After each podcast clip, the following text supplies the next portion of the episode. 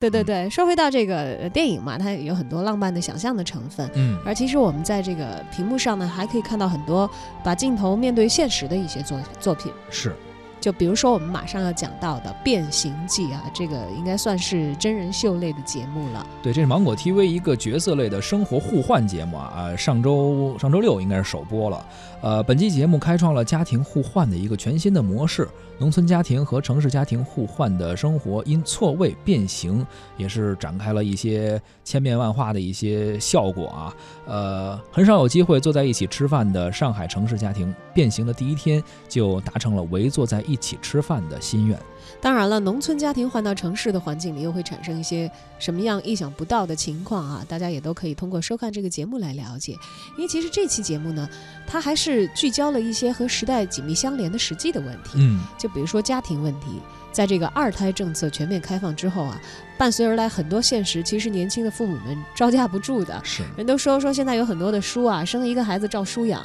嗯生两个孩子呢，连书都没有几本儿。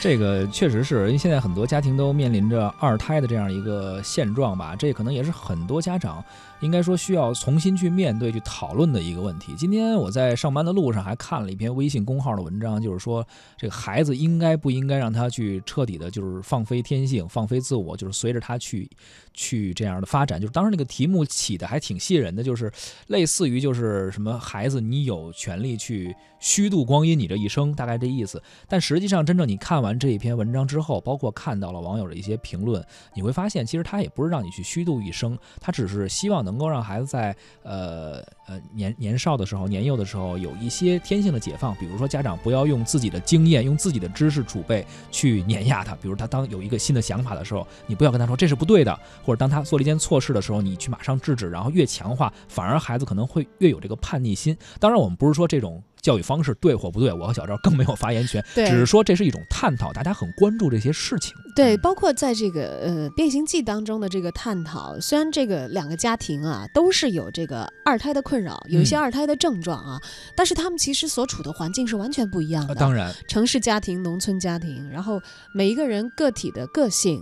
然后怎么样去处理和选择，我觉得其实通过镜头可能也是给大家更多的一个参照吧。是、毕竟体现出了大家共同所关心的，就比如说第二个孩子来了，嗯父母对于这个次子的偏爱，因为你肯定会有一段时间聚焦在更小、更需要更多照顾的这个孩子身是上啊。那么。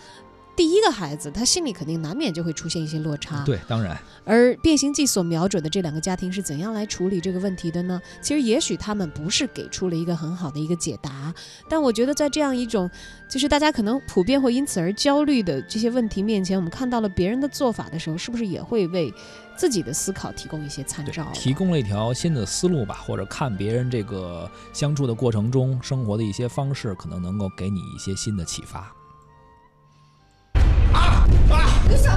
这是木头，好像已经烂掉了。手别动呀！这熏死了！哎呀，眼睛哟，那那着火了。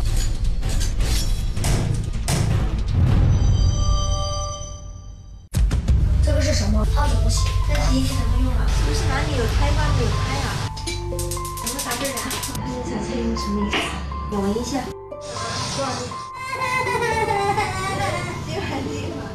电器、厨具 这些我们都用不来，很烦啊。